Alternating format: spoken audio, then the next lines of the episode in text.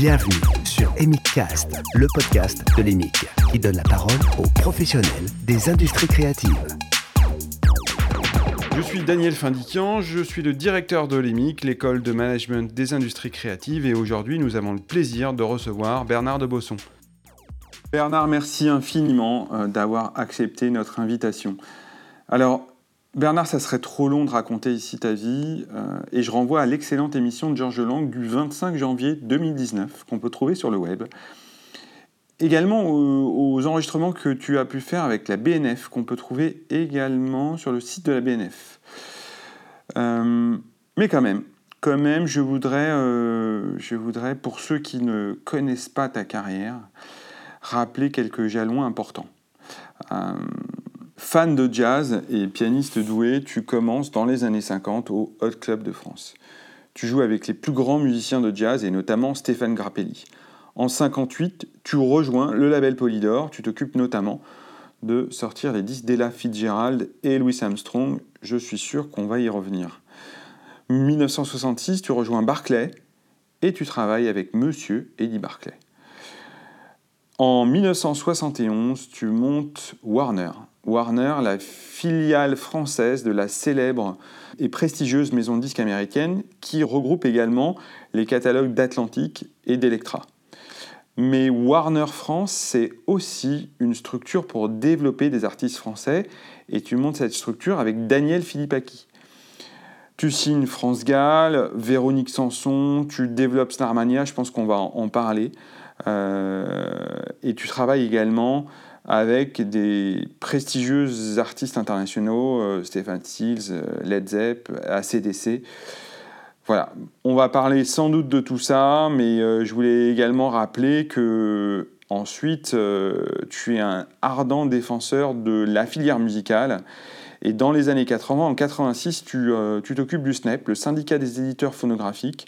Tu présidais également les Victoires de la musique. Puis, euh, tu, crées l'UPFI, l'UPFI qui est le syndicat des producteurs indépendants, et tu es aux premières loges le premier défenseur de la loi sur les quotas français en radio, une loi qui, en 94, me semble-t-il, qui va être fondamentale pour le développement de la musique en France et des productions euh, musicales françaises. Voilà. Euh, de nos jours, tu es encore actif, puisqu'on a le plaisir de t'accueillir à l'EMIC, l'école de management des industries créatives, où tu fais une intervention remarquée, que les étudiants adorent d'ailleurs, euh, sur l'histoire de la musique enregistrée, euh, où tu expliques euh, aux jeunes générations l'histoire de la musique enregistrée, du phonographe au MP3. Voilà, mais on, va tout de suite enchaîner, Bernard, sur les titres et les musiques qui ont marqué ta vie. Eh ben, merci Daniel, parce que tu n'imagines pas la joie que c'est pour moi de, je me réjouis tellement, j'ai trouvé ton idée tellement géniale. Alors c'est pas parce que c'est Bernard de Bosson sa vie, son œuvre, mais c'est parce que je trouve ton idée absolument formidable. Et puis alors j'ai réfléchi, mais j'ai tellement de chansons, tu vois. Euh, c'est le privilège de l'art, 84, 84 années de passion de musique. Euh, je crois que ça a commencé au berceau. Euh, mais la première chanson qui m'est venue quand tu m'as proposé cette aventure magnifique, la première chanson qui m'est venue, c'est Un jour mon prince viendra. Ah. C'était Blanche-Neige. J'avais vu ça avec ma mère. et pour moi, je devais avoir 6 euh, ans, 7 ans, j'en sais rien. Tu vois, mais c'est une musique qui m'avait fasciné complètement. Faut dire, cette chanson est incroyable.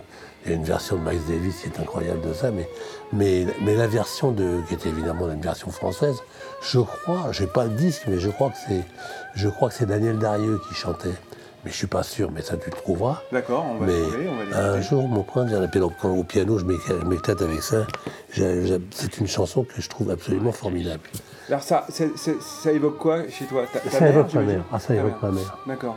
Ma mère qui était d'une beauté incroyable. Et puis, enfin, je sais pas, bon, c'est ma mère. Un jour, mon prince viendra. C'est maman. J'avais été très malade quand j'étais jeune. On était, on était, je me demande si c'est si pas à, à Cannes, parce que j'avais été à Cannes ou à Nice, je sais pas, parce qu'il fallait que je, change d'air et tout. Euh, je revenais très loin. J'ai vu un genre de compte avec des pointes de pleurise, enfin des trucs. Et euh, les médecins avaient dit qu'il faudrait qu'il aille à la mer un petit peu, etc. Et je me souviens, j'ai les photos de, ma mère et de moi euh, dans cette, dans ce petit hôtel où elle m'avait emmené, où j'étais, je sais pas combien de temps je suis resté, j'en sais rien, 15 jours, trois semaines. Et je me souviens, il y avait un, il y avait un, le, le garçon qui nous amenait le petit déjeuner le matin et qui faisait voilà le jus, le jus des haricots, tout, c'est ridicule. Mais c'est tout des, souvenirs comme ça.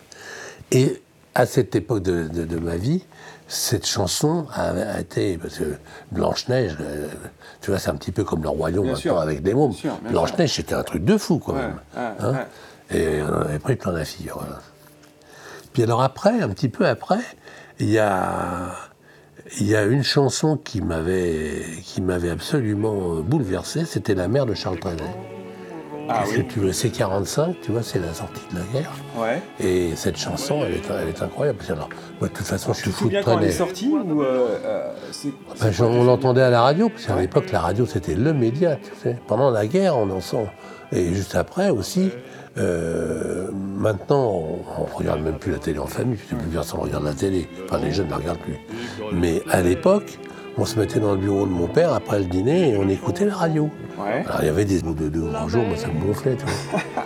Et après 20 minutes d'études, euh, le mercredi, on va dire, euh, sous le fait la suprétence d'aller faire pipi, je suis sorti et je suis descendu. Il y, avait un espèce de, de grand préau couvert, comme, une- comme une- un grand jardin d'hiver, on va dire, tu vois, euh, à Sainte-Croix, qui existe toujours, je crois, et j'entends de la musique. Et je me dirige Vers. à l'oreille vers la musique, et c'était la chapelle. Il y avait la chapelle et il y avait un fou furieux qui jouait de l'orgue. Il s'appelait l'abbé Quentin. C'était un élève de Cochereau, Cochereau qui était le titulaire de Pierre Cochereau, extravagant musicien français, euh, qui, a- qui qui- qui jouait toutes les œuvres de tout le monde, mais que les gens venaient du monde entier écouter ses improvisations. Et lui, c'est un élève de Cochereau. Et je suis venu là, et pendant des années, je venais écouter ce qu'il faisait. Il m'avait pris en amitié. Et euh, grâce à lui, je peux dire, j'ai entendu toute l'œuvre d'orgue de Jean-Sébastien Bach, tu vois. C'est là que tu découvres. Et j'ai, euh, j'ai découvert cette magie de l'orgue. J'ai un orgue chez moi, il l'a vu. Je sais pas m'en servir. Je connais pas l'enregistration. Donc je m'en sers à 1% de sa capacité. Mais l'orgue est un truc qui m'a absolument fasciné. Et ça, c'est un truc qui a, je pense, marqué énormément ma vie. Parce que euh, cette, cette musique incroyable, j'ai chanté en plus, donc on va rajouter, parce que j'avais complètement oublié, j'ai chanté la Verum de Mozart, mais je pense qu'on on, on- on peut pas passer à côté de Mozart, on, on passera le deuxième, le, le deuxième mouvement du concerto pour clarinette, qui est, une- qui est- qui est concerto une, pour qui est une clarinette, splendeur, qui est un chef-d'œuvre de la musique. Voilà, donc j'ai découvert l'orgue et après, partout où j'allais, comme j'avais une pratique religieuse quand même qui était assez. Parce qu'à cette époque de. Je vais raconter des choses qui sont très intimes, hein, si tu veux, mais. Ouais, mais mais, ce que je trouve. C'est une période absolument magnifique parce que c'est la période de la puberté et, je, je prétends, j'affirme, euh, j'assène euh, le fait que à cette époque, moi je sais qu'il y a trois choses qui, qui ont commencé à, à- à me, à me, me déglinguer complètement. La sexualité, la mystique et, comment te dire, la- le, le sentiment artistique, la passion de la musique la notamment. tu vois. Et c'est trois choses qui, de mon avis, de mon point de vue, procèdent des mêmes gènes. Et quand j'ai dit ça un jour à un psychiatre, le mec il était mort de rire, il me dit Non, non, là vous me racontez mon premier cours de psychiatre, de psychiatre. le mec il était écroulé. Euh, voilà. Donc c'est une période de ma vie énorme parce que j'ai. Tu découvres tout ça en même Ah, temps. mais tout en même temps. C'est des trucs, c'est un truc de fou furieux quoi. Et, c'est- et à l'époque, c'est vrai que j'avais une. En plus, j'ai eu la chance, de... je chantais, j'étais dans un choral, j'avais une très belle voix, d'ailleurs, une voix de soprane qui après a mué, mais j'ai chanté par la Verum de, de, de Mozart, j'ai chanté en, en soprane, l'Alléluia du, du Messie de, de- merde, du Messie de Handel, pareil, des trucs comme ça. Et quand j'ai été à l'enterrement de mon pote Christian Ergot l'année dernière, au mois d'août, on était 11 et demi, tu vois, parce qu'il y avait un nain. Euh, tu vois, tu vois, il y avait quand même Claude. euh, euh, C'était à Saint-Pierre-de-Neuilly, j'avais pas mis les pieds là depuis, depuis l'époque où j'allais chanter avec la chorale de D'accord. Donc voilà, et, et alors pour l'orgue, euh, dans la démarche qu'est la nôtre aujourd'hui, je pense qu'il faut quelque chose de spectaculaire. Et il y a une chose qui est absolument hallucinante, qui est un morceau de bravoure, tu me diras, mais qui est véritablement, parce que ça met en valeur complètement la puissance invraisemblable de cet instrument, qui, est un instrument très ancien quand même, l'orgue, tu vois. Il, y a des, il y a des orgues du 14e, du 15e siècle. Et c'est la fameuse toccata de Vidor, ça c'est un truc... C'est un truc de malade. Hein. Alors on, on va l'écouter, on va l'écouter.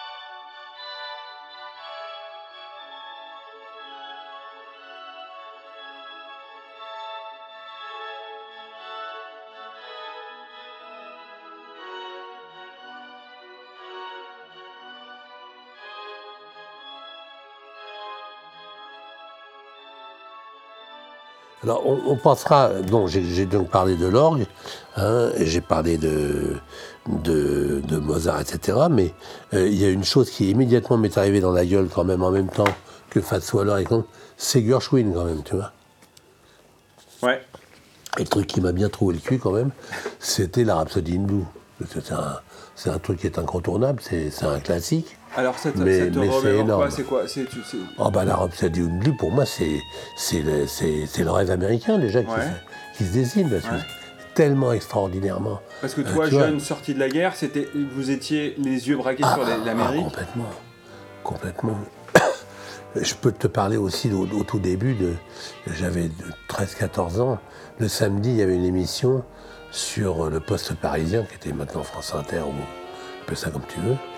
euh, d'un garçon, d'un, Américain qui était un bonhomme extraordinaire qui s'appelait Sim Coppens, qui est devenu un ami après, mais qui est maintenant décédé bien sûr, et qui avait une émission qui était, euh, euh, d'ailleurs, il faudra reprendre reprendre l'indicatif. Il faut que je parle de Lincoln aussi à un moment. Euh, j'ai- Lincoln et Bézi dans la liste. là. Et son, son indicatif de l'émission, c'était Tex the Train. Tu vois le- Ouais. le- Et c'était l'indicatif de l'émission. Ouais, ouais. Et, et c'était tous les, jeux- tous les samedis de midi et demi à une heure. Puis après, quand je suis rentré dans, dans, dans ce métier, je l'ai rencontré, j'ai été le voir. Je, je venais lui proposer, de donner les disques que je chantais. Et je disais, vous savez, comme, comme Daniel, mais Daniel, je l'ai connu de façon différente. Différente, oui. Hein. Mais, mais et alors, et on est devenus très très amis. On se voyait souvent, c'était un homme délicieux. euh, très américain, mais en même temps incroyablement. Il, il est parti, tu vois, c'est ce genre de figure magnifique que tu vois. Les Américains, c'est c'est 0,1 pour mille de la, de, la population américaine, je veux dire, mais qui sont, qui sont devenus complètement fous de l'Europe et notamment de la France. Et après, il, avait, il a pris sa retraite, il avait, il avait une maison quelque part dans le Périgord, je sais pas où, il m'a fait inviter plusieurs fois. D'ailleurs, je l'avais aidé, on l'avait aidé, financièrement à l'époque chez Polydor, parce qu'il avait monté un petit festival local, un petit festival de jazz. Mais c'était donc la Rhapsody Blue et Ellington, Duke Ellington, tu, tu- quel titre the Train. Mais pas n'importe quelle version, parce qu'il y en a plein. Ok.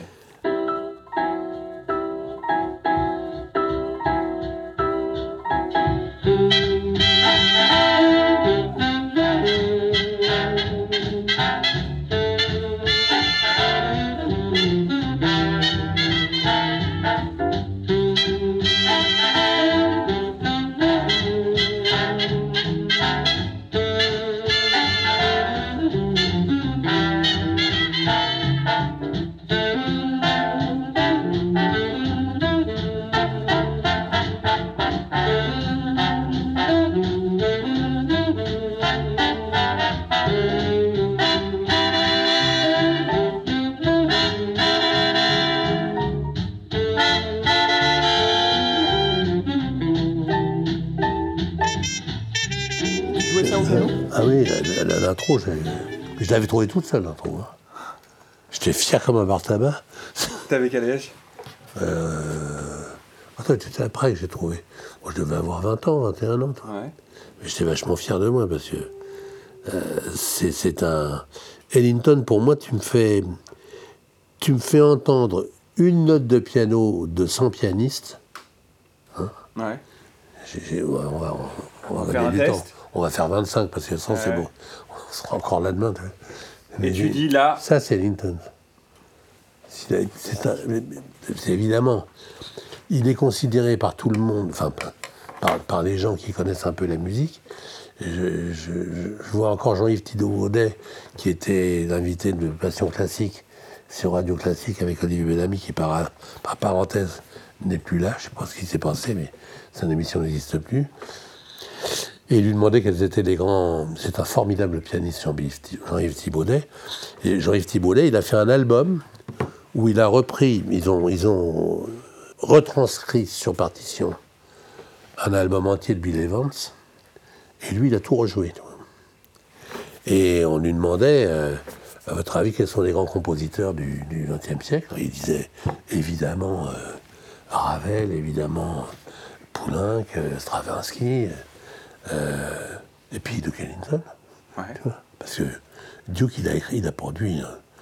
mais c'est un bonhomme absolument phénoménal, Duke Ellington. C'est un, c'est un monument de la musique. Il y a trois, pour moi, il y a trois bons hommes incroyables dans le jazz. Il y a, on va parler de Charlie Parker aussi et d'Armstrong, j'ai amené ce qu'il fallait. Euh, Armstrong d'abord, parce que c'est Armstrong, c'est universel et c'est absolument phénoménal. C'est juste phénoménal, Armstrong. Je veux dire, tu peux pas. Euh, alors, on va pas passer n'importe quoi d'Armstrong, parce Alors que on va passer quoi? on va passer une pièce qui est absolument inconnue des gens. Euh, je pourrais passer West End Blues, la fameuse intro de West End Blues, qui est, qui est maintenant dans toutes les écoles. C'est un truc de. On l'écoutera si tu veux. Ouais, bien sûr. on peut prendre l'intro de West End Blues, mais ce que je voudrais vraiment qu'on écoute, c'est un, un duo de, pian- de piano-trompette, c'était unique à l'époque, qui s'appelle Weather Bird Rag, je l'ai là, hein, Ouais. avec son pianiste Earl Hines. Et Earl Hines, pour moi, alors je ne peux pas te faire entendre des trucs, mais tu- on va l'entendre là, on va On tout va comprendre. On va l'écouter maintenant. Parce que pour moi, Earl Hines, c'est le père du piano de jazz moderne. En 28, ce- on, on va écouter, on écoutera Fats Waller. Hein. après, on écoutera évidemment Tatum, mais Fats Waller, c'est très carré quand même. Tu vois, c'est une main gauche, stride, tu vois, et puis une main droite, il- on, peut, écouter si tu veux. hein, bon. Euh, c'est un, très grand classique s'appelle Handful of Keys. Hein, c'est archi connu. Bon. C'est le premier de on les passe maintenant, non on est... Alors, on va, On va, on va commencer par écouter euh, Armstrong, non Le duo Alors. dont tu parlais? Alors, faut écouter Armstrong parce que... Allez, on écoute euh, ça. On écoute ça maintenant.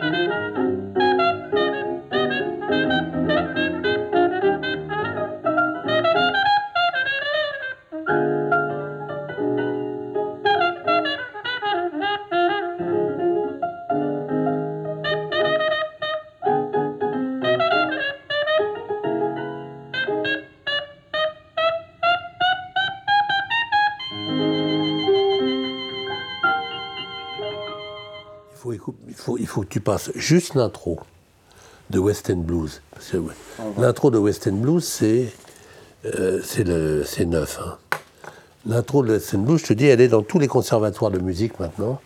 Et tous les mecs qui commencent à trompette, on leur fait apprendre ça. Parce que c'est un. c'est- c'est- tu peux pas imaginer euh, une- un truc pareil, quoi. C'est unique au monde, quoi. C'est devenu un- une espèce de, de. Je sais pas comment dire, de, de, de mythe de, du jazz et de l'improvisation, quoi. On l'écoute maintenant.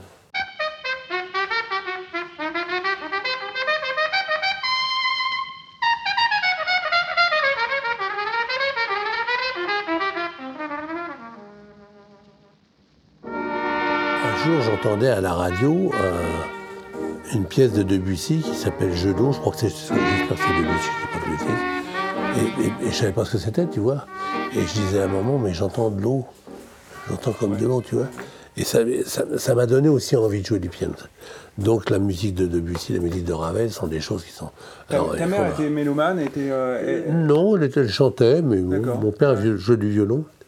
Mais, euh, mais souvent, on écoutait, parce que mon papa, papa travaillait.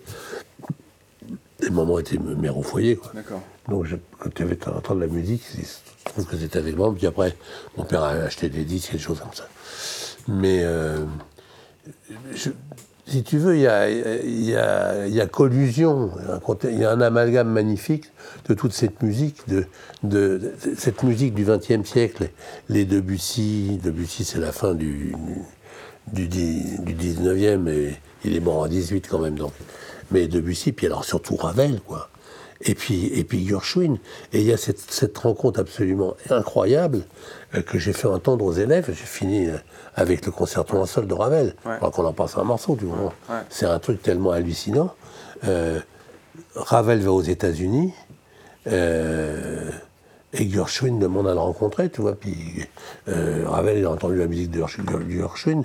Et, et, Gershwin a demandé à Ravel de lui donner des cours d'orchestration. Il lui dit Attendez, excusez-moi, In Blues, c'est vous qui avez écrit ça? Il dit Ça va, vous avez beaucoup plus de droits d'auteur que moi. Vous n'avez pas besoin d'orchestre.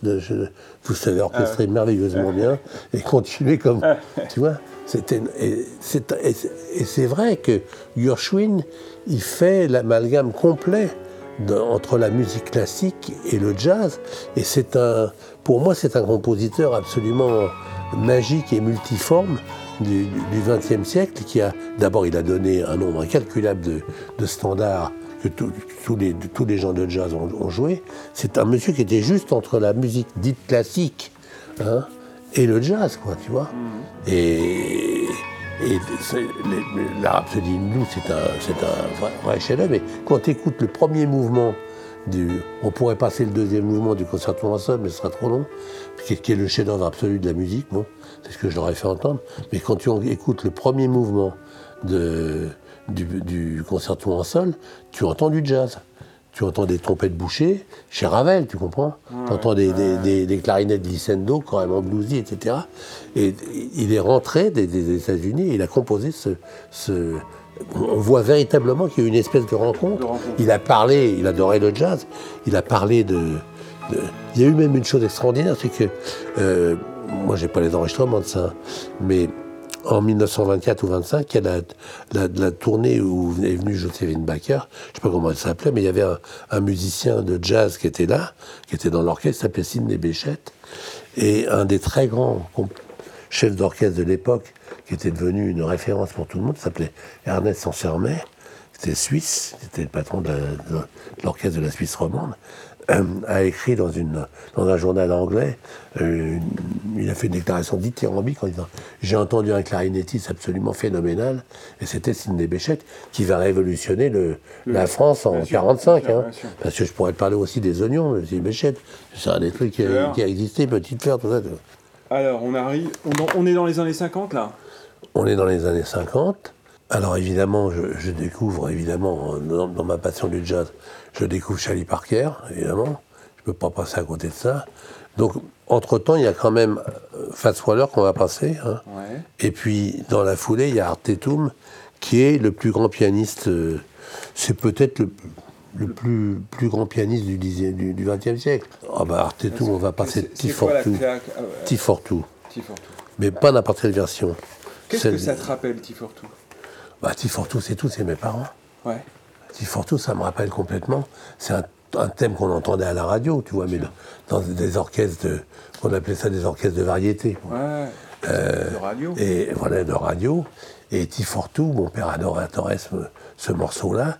Et puis un jour, j'ai entendu cette version par euh, Artetum, version de 1932. Hein. Mais c'est un, un, truc de malade, quoi.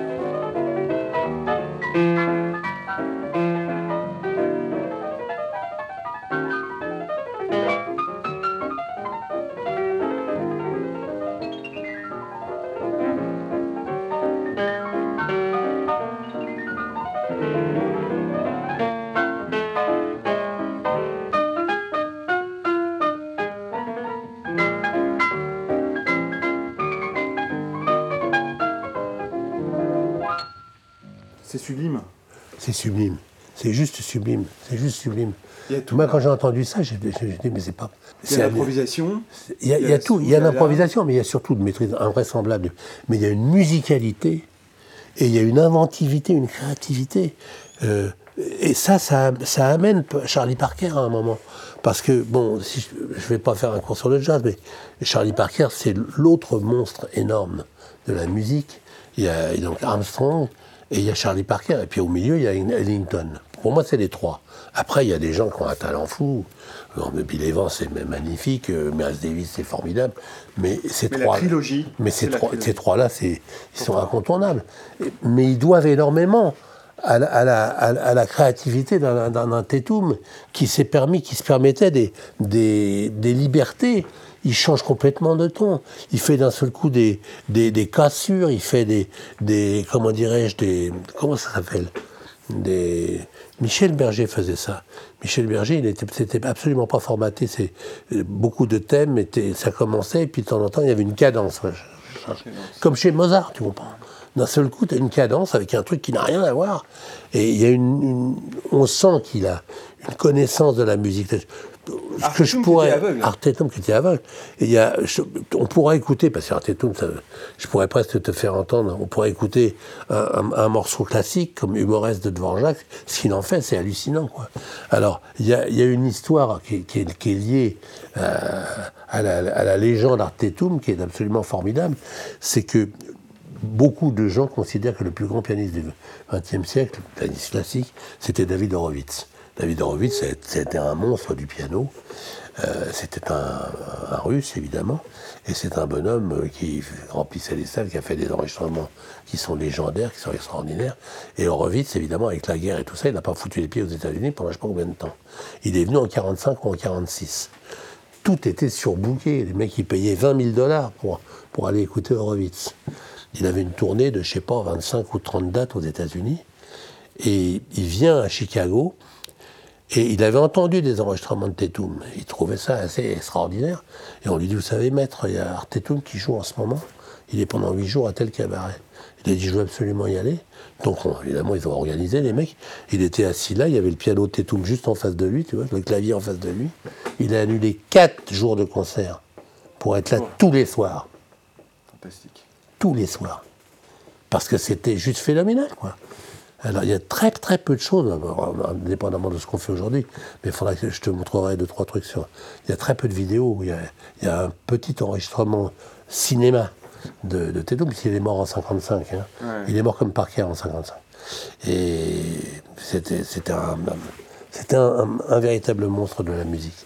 Alors, Alors ça, ce sont des, sont des gens Parker à part. On enchaîne avec Parker, évidemment, mais alors Parker, qu'est-ce qu'on peut penser de Parker? J'en sais rien, alors, certainement. si tu dois retenir un, un titre qui, qui- qui- qui émotionnellement te. Ah bah, soulève. moi c'était Cool Blues, parce qu'en plus, il y, a- il y a Errol Garner au piano. Mais Cool Boot, c'est le premier truc que j'ai vraiment entendu Parker. C'est pas très, très, très spécifique de la façon dont jouait Parker, mais il joue tellement formidablement. Il y a un autre titre qu'on pourrait prendre, c'est l'Overman, parce qu'il il en a fait une version, mais je sais pas quoi te dire. Parker, c'est c'est énormissime. C'est énorme, c'est énorme, c'est énorme, c'est énorme. C'est puis quand on connaît l'histoire du mec, cette espèce de vie qu'il a. alors, ah, euh, Parker, il a commencé dans un orchestre de jazz qui était. Il, est, il, a commencé à Kansas City, comme Count Basie. Hein, il y avait deux orchestres qui étaient rivaux. Il faut dire qu'à l'époque, les orchestres avaient des deals avec des radios. C'était l'orchestre de, W, je sais pas quoi, machin truc. Et ils avaient un deal avec des radios et avec un hôtel. D'accord. Où ils jouaient pour la danse. Tu vois Et euh, Jay McShann, qui est mort il y a à peine 3 ans ou 4 ans, à l'âge de, euh, fantastique de 97 ans, je crois, qui joue un petit peu comme Tétou, mais il n'a pas eu la, la renommée Tétou, mais dans son orchestre, il avait un, jeune mec qui s'appelait Charlie Parker. Bon, euh, et Charlie Parker, il, allait écouter, quand il avait des breaks, il allait écouter euh, Parker, il a inventé un petit peu le, bebop avec deux, trois autres musiciens incroyables, dont Monk, Dizzy Gillespie, etc. Et en fait, ils ont Parker, il avait un, défaut qu'on peut, peut, appeler une qualité. Euh, il voulait être le plus fort techniquement sur son instrument. Et euh, c'est vrai qu'il faisait des choses absolument hallucinantes. Euh, même à l'époque où il a été, il était en Californie à cette époque-là, et il a été interné parce qu'il avait des problèmes psychiatriques assez graves. Beaucoup de problèmes de drogue, il est, bah, énorme. Il est sorti de là-dedans. Euh, il avait plus un rond, il avait mis son, son saxo clou et les, mecs sont cotisés pour lui acheter un truc de môme hein, presque. Et je voudrais t'entendre, il y a un truc qui s'appelle Relaxinat Cabarillo, je voudrais t'entendre comment il joue du saxo sur un, saxophone de merde, tu vois. Il sortait un son de malade, le mec, de malade. Voilà, Parker, pour moi, c'est un.